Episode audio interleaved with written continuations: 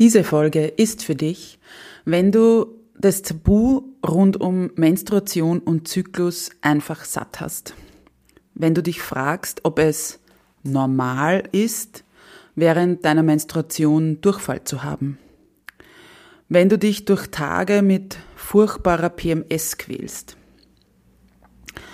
Diese Folge ist auch für dich, wenn du während deiner Menstruation dieses unangenehme Gefühl kennst, ob eh nix ausrinnt oder zu sehen ist. Wenn du nicht weißt, ob du einfach nur wehleidig bist oder tatsächlich mal zu einer Untersuchung gehen solltest. Und diese Folge ist auch für dich, wenn du eigentlich einfach nur offen und ohne Scham über das Thema Menstruation sprechen möchtest. Einmalig, unperfekt, echt der Podcast von und mit Katharina Küdraber, Diätologin und Mentaltrainerin von Female Food Freedom. Meine Herzensmission ist es, Frauen darin zu unterstützen und bestärken, dass sie mehr sind als eine Zahl auf der Waage oder ein Kleideretikett. Denn das Leben hat so viel mehr zu bieten als den ewigen Kampf auf dem Teller oder im Sportgewand, nur um endlich schlank zu sein. Ich teile mit dir nicht nur mein Expertenwissen, sondern vor allem auch die menschliche und praktische Seite dazu. Deshalb erzähle ich dir auch von meiner Geschichte, die von unzähligen Jahren im Diätwahnsinn und dem Kampf gegen meinen Körper geprägt ist. Dieser Podcast unterstützt dich auf deinem Weg zu einer genussvollen Beziehung zum Essen und einem entspannten Körpergefühl. Lass uns deine Einzigartigkeit und dein Frausein feiern, denn du bist großartig, so wie du bist. Einmalig, unperfekt, echt. Hallo und herzlich willkommen zu einer neuen Folge von Einmalig, unperfekt, echt. Schön, dass du wieder hier bist. In diesem Monat geht es ja um Tabuthemen. In der letzten Folge bin ich im Interview mit Christina ja bereits auf das Thema Vaginismus eingegangen das mir ja auch kein Begriff war bis zu dem Zeitpunkt, dass ich Christina getroffen oder kennengelernt habe. In der heutigen Folge widme ich mich einem Thema, das dich wahrscheinlich genauso wie mich betrifft, dem Thema Menstruation und den damit verbundenen gängigen oder vielleicht auch nicht so gängigen Tabus. Wenn du meinen Podcast schon länger hörst, dann bist du schon über die eine oder andere Folge gestolpert, in der ich das Thema Menstruation, Periodenarmut und anderes rundherum anspreche. Zu Beginn möchte ich dir einen Spruch dalassen, den ich mal wo gelesen habe. Und zwar war der ungefähr so, das Menstruationsblut ist das einzige Blut, das ohne Fremdeinwirkung oder ohne Gewalteinwirkung entsteht oder fließt. Und trotzdem ist es mehr oder weniger das größte Tabu, wenn es um Blut geht. Ich lasse das hier jetzt einfach mal so stehen. Kommen wir dazu, ja, zu den Themen, auf die ich heute eingehen möchte. Die menstruierende Personen oftmals einfach schon als unter Anführungszeichen normal hinnehmen und wir nicht mehr drüber nachdenken, weil wir sie eben schon als so, ja, einfach, das gehört halt so hinnehmen. Was sind solche Themen? Zum einen die Menstruation an sich also dieses Tabu an sich. Überleg mal, wie du in deinem Leben damit umgehst. Oder wie oft uns beigebracht wird, wie wir damit umgehen sollen oder müssen, unter Anführungszeichen. Überleg mal, wie fragst du nach einem Tampon oder einer, einer Binde? Das ist ja oftmals so, das wird so, wie wenn wir Drogen dealen würden, unter der Tischplatte versteckt und heimlich irgendwie mit vorgehaltener Hand danach gefragt und dann eben auch entsprechend weitergegeben. Wie viele Leute gibt es, die sie aufregen, wenn auf Toiletten sichtbar Menstruationsartikel sind? Ich war übrigens äh, vor kurzem in Wien im zweiten Bezirk in einer kleinen Pizzeria und habe das mega gefeiert, dass dort ein so ein Bastkorb war, wo eben ja Menstruationsartikel, also Binden und Tampons äh, zur freien Verfügung drinnen waren. Wie ist es aber auch eben so mit diesem Tabu an sich? Kannst du offen sagen, dass du deine Menstruation gerade hast und vielleicht langsamer oder weniger leistungsfähig bist, müde oder gereizter? Wie gehen wir auch in Beziehungen damit um? Also egal, ob du jetzt in einer ganz frischen Beziehung bist oder schon in einer langjährigen Beziehung, wie gehst du oder bist du damit umgegangen? Ist es, also spricht man da offen darüber oder ist es vielleicht so ein, ich sage jetzt mal, Eiertanz rund um dieses Thema? Und dass man dann so sagt, ja, sind diese Tage im Monat. Wie, also welches Tabu sozusagen machst du selbst oder machen wir selbst daraus? Und natürlich, das ist kein Vorwurf, sondern einfach ich möchte zum Nachdenken anregen, wie wir es einfach, ja, teilweise gelernt haben. Ein anderes Tabu, das ich letztes Jahr mir das erstmal so wirklich bewusst wurde, ist Menstruationsblutung und ich sage jetzt mal weiße Hosen. Und zwar, wenn du mir auf Social Media folgst, hast du das vielleicht damals mitbekommen, im Sommer letzten Jahres war ja die Frauenfußball-WM. Und das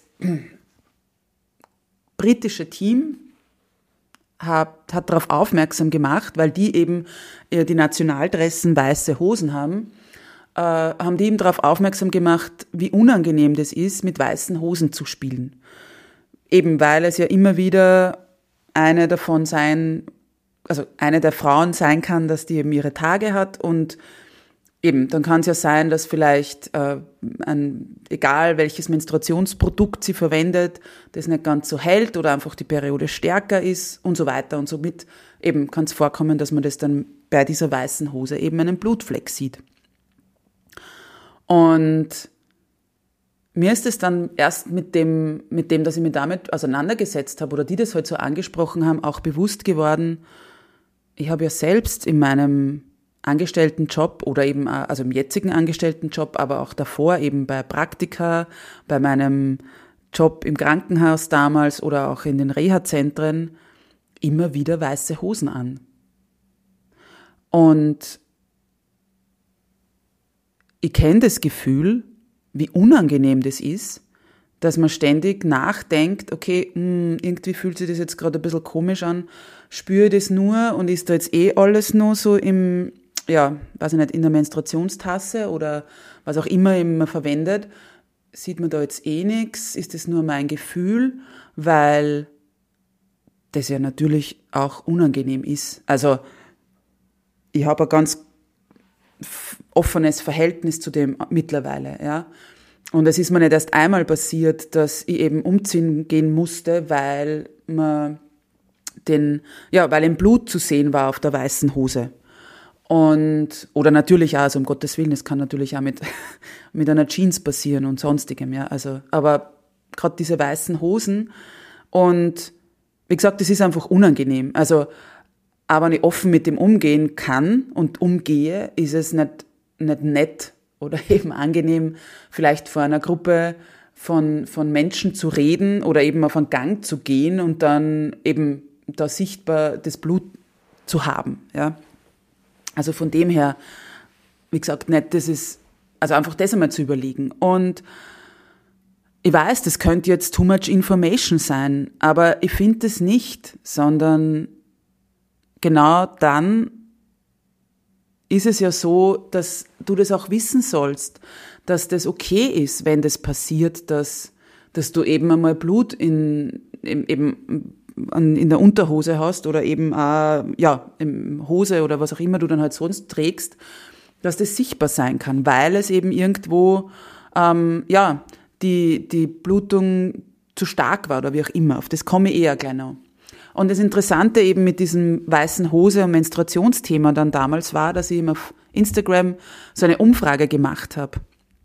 Und es haben sehr viele Frauen reagiert und haben mir, ja, ihre Erfahrungen mit mir geteilt von, ja, dass, dass es eben unangenehm ist, dass es ihnen selbst schon passiert ist. Und was aber ich so interessant gefunden habe, ist, dass einige mir geschrieben haben, es ist ihnen noch nie passiert, also sie hatten noch nie den Vorfall, also Vorfall, aber halt die Situation, die ich gerade beschrieben habe, dass man eben die Kollegin sagt, du kann es sein, dass du deine Menstruation hast, weil ja, man sieht was. Und trotzdem haben sie aber immer während ihrer Menstruation eben das unangenehme Gefühl im Hinterkopf oder halt eben schwingt mit, okay, hoffentlich sieht man jetzt nichts. Und das macht ja was mit uns. Also allein, wenn ich dran denke, eben wenn ich dann in so einen Vortrag halte und mir denke so, uh, irgendwie fühlt sich das jetzt komisch an, dann dann ist es ja so, dass ich schon überlege, okay, warte, ich sollte mir jetzt vielleicht nicht mit dem Rücken zur Gruppe drehen. Ähm, ja, wie kann ich das jetzt irgendwie, also da überlege ich ja dann schon, okay, was, was habe ich jetzt nach diesem Gruppenvortrag vielleicht noch? Kann ich schnell runterlaufen? Also kann ich A aufs Klo gehen und nachschauen? B ist die Zeit, dass ich runterlaufen kann in die Garderobe und mich umziehen kann, wenn was passiert ist. Also das, das ist ja alles, das, das gibt ja, ja, es, es, es fordert da irgendwo, ja. Und für mich stellt sich dann so die Frage, warum müssen wir überhaupt weiße Hosen tragen? Also gerade so in diesem medizinischen Bereich, in, aber auch in anderen Bereichen, wo, ich, wo es immer so mit diesem Hygienethema zu tun hat. Also wenn ich überlege, ich weiß, bei uns in der Küche haben sie schwarze Hosen an und da geht es ja genauso um Hygiene. Also das ist wieder nur so ein Ding, das sie seit Jahren halt etabliert hat, dass halt im medizinischen Bereich müssen wir weiß tragen, weil es ist ja der Gott in weiß, der Herr Doktor, und der ja den weißen Kittel anhat, na, es ist wurscht, weil wenn der in seinem grünen OP-Gewand vor mir steht, nimm ihn genauso ernst, ja. das ist eine andere Geschichte. Aber grundsätzlich eben, und das sind so Strukturen, die einfach da sind und wir hinterfragen sie oft nicht mehr. Und weil ich jetzt dieses Thema von, ich sage jetzt mal, Auslaufen schon angesprochen habe, das ist eben abhängig, wie stark die Menstruation ist und wahrscheinlich auch welche Produkte man verwendet. Aber selbst wenn ich weiß, dass eben, ja, meine, mein Menstruationscup das normalerweise irgendwie, äh, ja, eben auffangen kann, wie gesagt, das kann sein, dass der vielleicht nicht hundertprozentig sitzt oder dass ich mich irgendwie schnell bewegt habe, dazwischen am WC war und ja, wenn du so einen Menstruationscup verwendest, dann weißt du, wenn du da vielleicht groß aufs WC gehst, dann kann es sein, dass der durch dieses Pressen sozusagen, ja, sie verschiebt. Wie auch immer. Also, und es kann ja unterschiedlichste Gründe haben. Und es kann ja auch sein, dass einfach heute meine Menstruation stärker ist, als sie sonst vielleicht ist. Und gerade in den Wechseljahren zum Beispiel ist es ja ganz häufig, dass wir zwar die Periode nur ganz normal haben, aber es eben zu Veränderungen kommt. Das heißt, Veränderungen hinsichtlich der Blutung. Mal kann es stärker sein, man, man, manchmal ist es dann schwächer. Ich habe letztens erst eine Dame gehabt, die gesagt hat, ich habe es mittlerweile nur mehr zwei Tage und dafür sind die aber so intensiv, dass es eben, dass ich sozusagen in zwei Tagen genauso viel Blut verliere wie früher in vier Tagen. Mir hat auch eine Klientin mal erzählt, dass sie ja eben oftmals so wirklich schwallartige Blutungen hatte. Also sie ist mittlerweile in der Postmenopause, aber sie hatte das oftmals. Und da ist es nicht nur einmal vorgekommen, dass sie eben im Büro war, aufs WC gegangen ist oder eben, eben diese schwallartige Blutung kam, und sie dann tatsächlich eben eine Kollegin einkaufen schicken musste, weil eben sie das Gewand nicht mehr anziehen konnte oder eben so nicht sozusagen im Büro sitzen bleiben konnte oder eben auch nach Hause gehen konnte. Weil eben einfach, ja, Hose und Unterwäsche nicht mehr unter Anführungszeichen tragbar waren. Und da ist es auch so, gerade wenn wir über das eben so starke Blutungen sprechen, das ist ja etwas, eben da gibt es den Ausdruck Hypermenorrhoe, also eine, eine starke Mo Menstruationsblutung. Und die liegt vor, wenn du, wenn der Blutverlust eben mit zum Beispiel Tampons alleine nicht unter Kontrolle gehalten werden kann. Oder wenn du mehr als 80 Milliliter an Blut verlierst.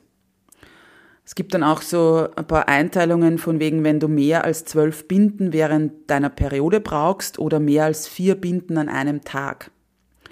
Und eben auch, wenn sogenannte ähm, Blutkoagulate, also so Klumpen mitkommen.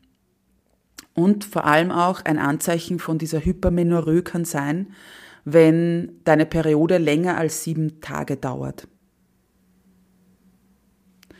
Und das sind alles Anzeichen. Wenn das bei dir der Fall ist, dann würde ich da auch unbedingt einmal, ja, sozusagen Aufzeichnungen machen äh, und dann auch entsprechend deinen Gynäkologen oder Gynäkologin aufsuchen und das auch wirklich einmal auf den Tisch bringen und sagen, das ist die Sache. Ja, also das passiert bei mir jedes Monat und ich glaube nicht, dass das normal ist. Und da ist es auch wichtig zu wissen, weil natürlich, je mehr Blut du verlierst, verlierst du ja auch sozusagen wichtiges Eisen unter anderem, beziehungsweise das heißt, es kann wieder zu einem Eisenmangel führen, kann aber auch dazu führen, dass du einfach eben geschwächter bist, weil ja dein Körper dann auch wieder ja einfach sehr viel Blut verliert etc. Also und ähm, eben diese Gebärmutterschleim halt, halt auch lange vielleicht braucht oder das halt einfach für deinen Körper sehr anstrengend ist, die abzubauen.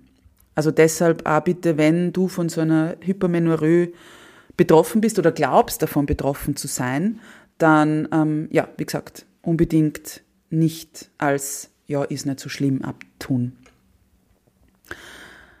Ein weiteres, ja, ich sage jetzt mal so ein bisschen Tabuthema vielleicht, über das nicht wenig gesprochen wird, ähm, gerade weil man sich vielleicht geniert und schämt dafür, sind auch so Blähungen und Durchfall während der Menstruation.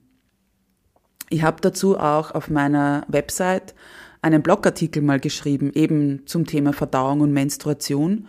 Ich verlinke dir den Blogartikel in den Shownotes.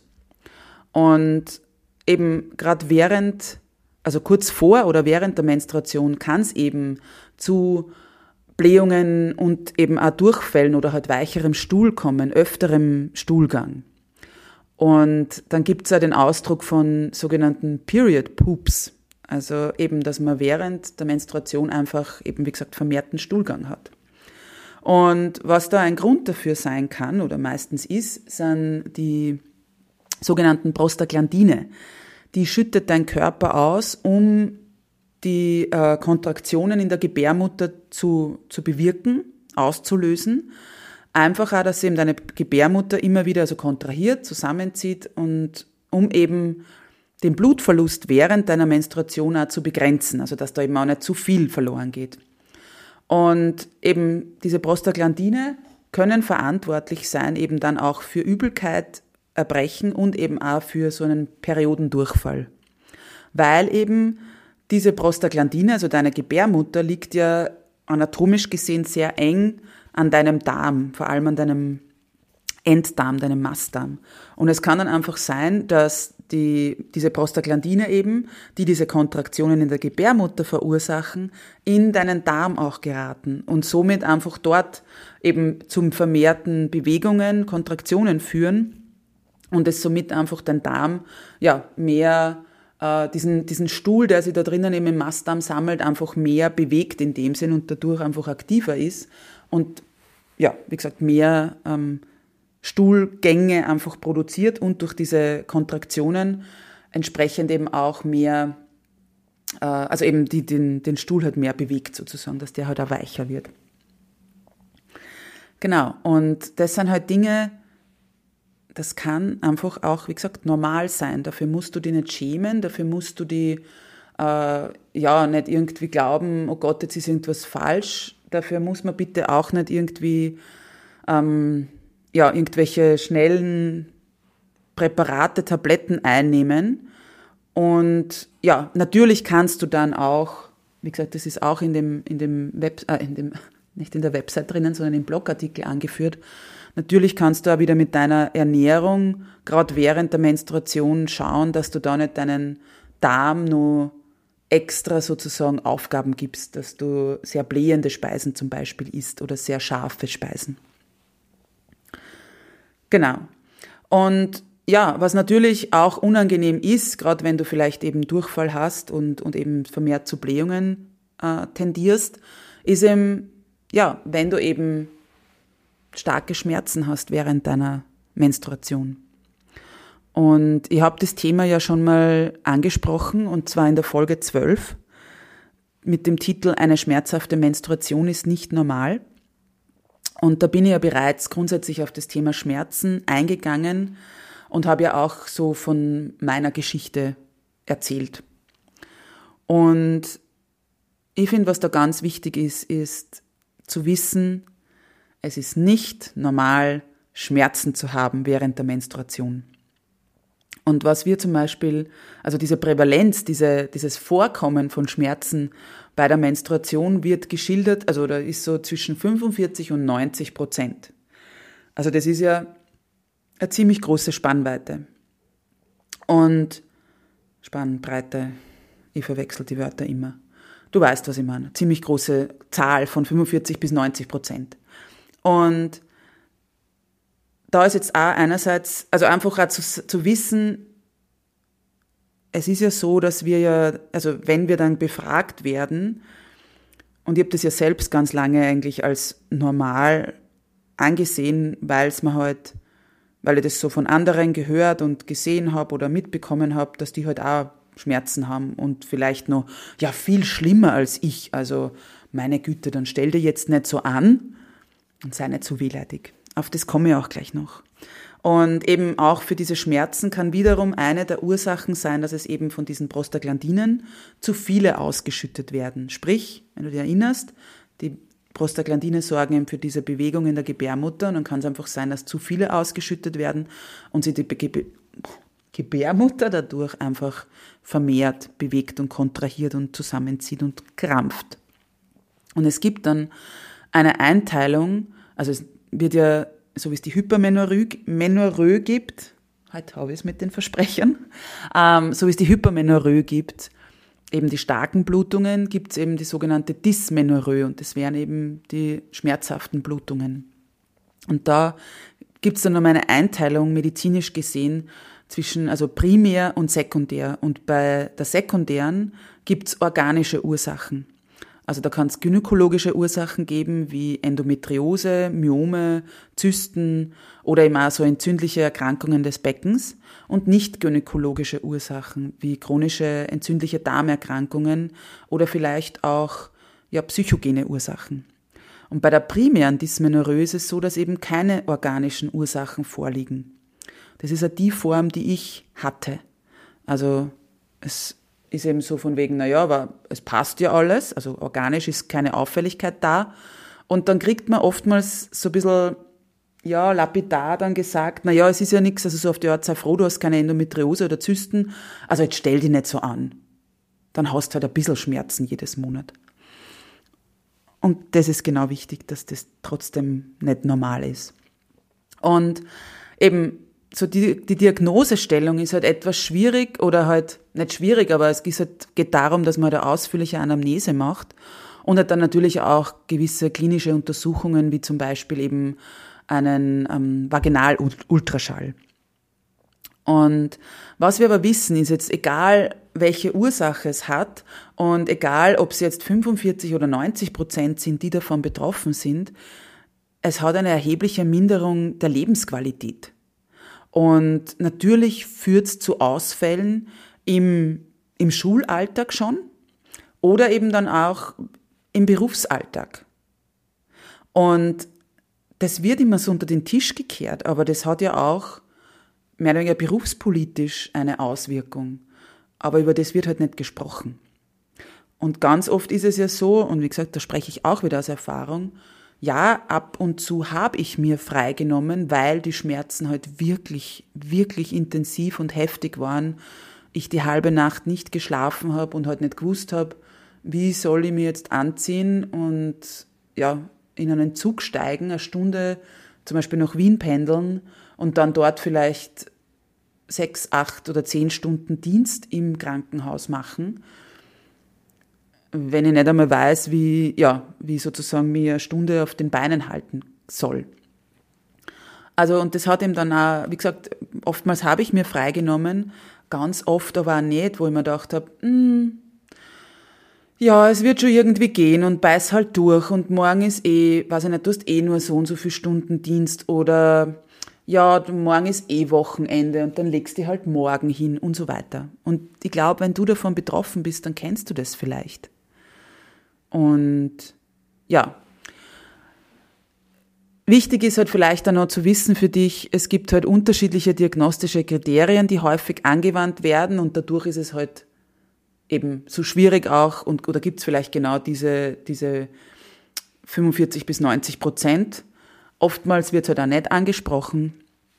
Und ja, was auch nur interessant ist, ist, dass diese primäre Dysmenorrhoe, wenn halt keine organische Ursache vorliegt, häufig schon bereits ähm, 6 bis 24 Monate nach der Menarche, also nach unserer allerersten Blutung, im Teenageralter auftreten kann. Und das ist so das typische Beschwerdemuster von so einer nicht organischen oder grundsätzlich von einer Dysmenorrhoe ist eben, dass meistens ähm, am zweiten Tag ist so das Schmatz, Schmerzmaximum, also dass da einfach die Schmerzen am intensivsten sind. Und das sind halt Unterbauchschmerzen, kann eben Übelkeit sein, kann eben Diarrhoe sein, also Durchfälle, ähm, Müdigkeit und eben auch Schlafstörungen. Also und da gibt's halt vom bis. Ja. Ich habe ganz selten mit Übelkeit wirklich zu tun gehabt, aber ich kenne menstruierende Personen, die wirklich sagen, und dann wird mir so schlecht, dass ich mir übergeben muss. Also deshalb, ja, und deshalb eben nochmal so der Hinweis, a, es ist nicht normal. B, mach dir wirklich die Mühe und führe so eine Art Symptomtagebuch. Schreib dir auf, wann hast du welche Schmerzen? Wie intensiv sind diese? Wirklich auch mit einer Schmerzskala von 1 bis 5 oder 1 bis 10. Und damit gehst du dann zu deiner Gynäkologin oder zu deinem Gynäkologen. Sprich das an. Setz dich dorthin und sag, das sind meine Aufzeichnungen, das sind meine Symptome. Ich möchte, dass das aufhört. Ja?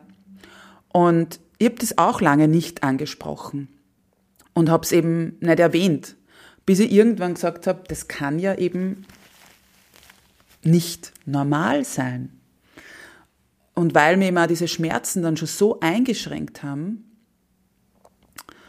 ich beobachte gerade einen Vogel vor meinem Fenster. Oh, noch einer. Sorry, kurz abgelenkt. Ähm, genau, und ich habe mir irgendwann gesagt, das kann ja nicht normal sein. Und habe dann meine Gynäkologin darauf angesprochen und die hat so toll reagiert und hat mich ernst genommen, hat ihm gesagt, okay, es ist organisch, liegt nichts vor, das wissen wir. Also das wurde natürlich abgeklärt, aber es ist nichts vorgelegen.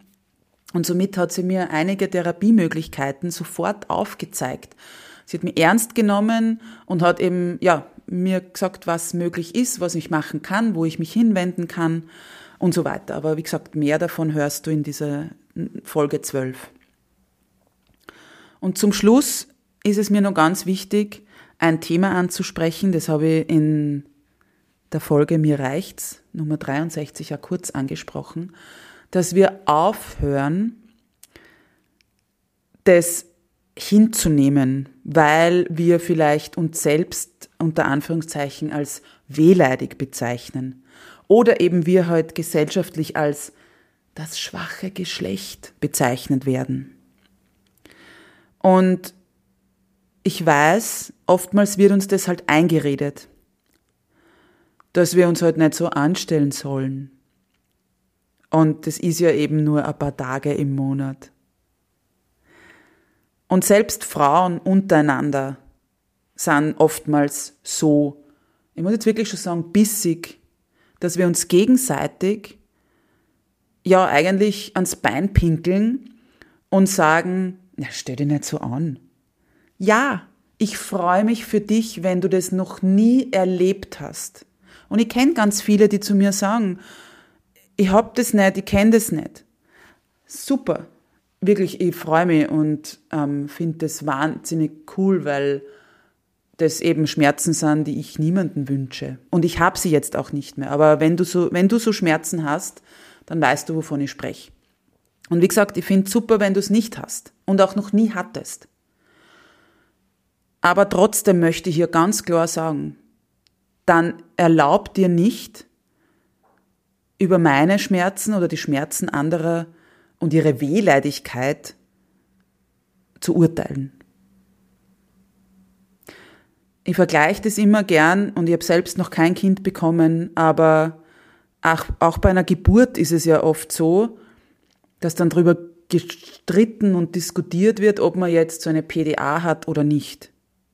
Und ja, ich weiß, da gibt es das eine Lager und das andere Lager. Aber ich glaube auch da, warum, ja, wirklich kämpfen wir da schon fast gegeneinander, anstatt das halt zu, ja, zu tolerieren, dass es halt manche gibt, die vielleicht auch, ja, vielleicht gibt's Menschen, die weniger Schmerzen aushalten. Aber selbst dann ist es in Ordnung. Und ich glaube, jede Person, die während der Menstruation mal Schmerzen hatte und vor allem wirklich starke Schmerzen hatte, wird wissen oder eben auch also die, die wird nicht von, von, von einem kurzen Pixer im, im, im Unterleib sofort zu den, weiß ich nicht, Schmerzmitteln, zu den intensivsten und stärksten greifen, die es gibt. Im Gegenteil, so viele Frauen, mit denen ich gesprochen habe oder die sie mir geöffnet haben, erwähnen immer wieder, dass sie eh ganz lange warten und dann wirklich nur im äußersten Notfall dazu greifen. Oder die halt schon so intensive, starke Schmerzen haben, und dann halt teilweise schon prophylaktisch Schmerzmittel nehmen, weil sie sich eben zur Arbeit schleppen. Oder so wie mir eine mal erzählt hat, dass sie zweimal schon unmächtig wurde, wurde, wegen so heftigen Schmerzen, dass sie halt dann, wenn sie allein in der Öffentlichkeit ist, aus Scham, dass das nochmal passiert, Schmerzmittel nimmt, um halt die Schmerzen in Grenzen zu halten. Und dann gibt's Personen, die sich hinstellen und vielleicht so einer Person absprechen oder vorwerfen, wehleidig zu sein. Und natürlich ist es auch immer noch eine Sache, wie es uns halt auch vermittelt wurde. Ich habe das vorher gesagt, mir wurde das halt auch so vermittelt, ja, Menstruation, das, oder eigentlich nicht vermittelt, also meine Mutter oder so hat das nie gesagt, aber einfach, es wird halt manchmal, kommt's vor, dass du das aber vielleicht hast, dass du aus deiner, also deine Mama oder dein weibliches Umfeld vielleicht dir damals zu Beginn deiner äh, eben Zykluskarriere sozusagen ähm, das vielleicht so mitgegeben hat da sind die Schmerzmittel, da sind die, weiß ich nicht, Binden, Tampons, was auch immer. Viel Spaß die nächsten 30, 40 Jahre. Und deshalb, wie gesagt, noch einmal mein, und ich werde nicht müde, das, diesen Satz zu wiederholen und Tag und einen Tag aus. Eine schmerzhafte Menstruation ist nicht normal.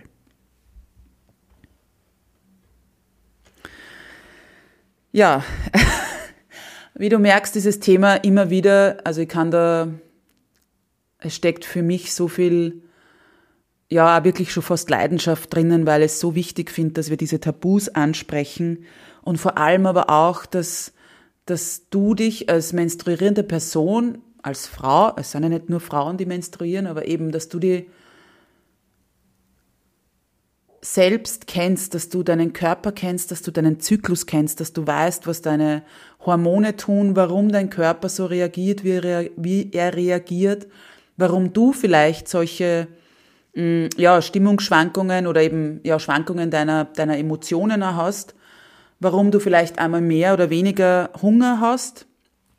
Und weil dir das, wenn du über deinen Zyklus Bescheid weißt, einfach ja, so eine Welt öffnet. Also wie gesagt, ich kann da nur aus eigener Erfahrung sprechen. Und ich habe selbst erst mit 36 oder 37 begonnen, mich so wirklich damit auseinanderzusetzen. Und daher möchte ich dir auch ja, meinen, mein Webinar Female Food Flow sehr gerne ans Herz legen. Du kannst diese Aufzeichnung um 44 Euro dir holen. Den Link gebe ich dir auch in die Shownotes. Oder sonst schreib mir gern eine Nachricht oder ein E-Mail. Und ja, wie gesagt, ich kann es nur empfehlen, dir wärmstens empfehlen, dich mit deinem Zyklus und deiner Menstruation auseinanderzusetzen. Und auch wenn du schon lange deine Menstruation hast oder vielleicht dir denkst, ja, pff, ich stehe eh kurz vor den Wechseljahren, jetzt muss ich mir auch nicht mehr damit auseinandersetzen. Jein, da würde ich gern widersprechen, weil, wie gesagt, ich habe es auch erst sehr spät sozusagen mit damit auseinandergesetzt und kann nur sagen, dieses Wissen kann so hilfreich sein. Und selbst wenn du auch vielleicht gar, gar keine Menstruation mehr hast, also schon postmenopausal bist, aber dann hast du vielleicht jüngere Menschen in deinem Umfeld, die vielleicht von deinem Wissen profitieren können oder eben wenn du da gutes Vorbild bist und eben die Menstruation und Themen rund um die Menstruation nicht mehr als Tabu siehst und eben offen ansprichst. Denn eins ist für mich ganz klar, dieses ganze Tabu und Tabuisieren rund um Zyklus, um eben auch Blut und um die Menstruation, das darf und muss endlich ein Ende haben.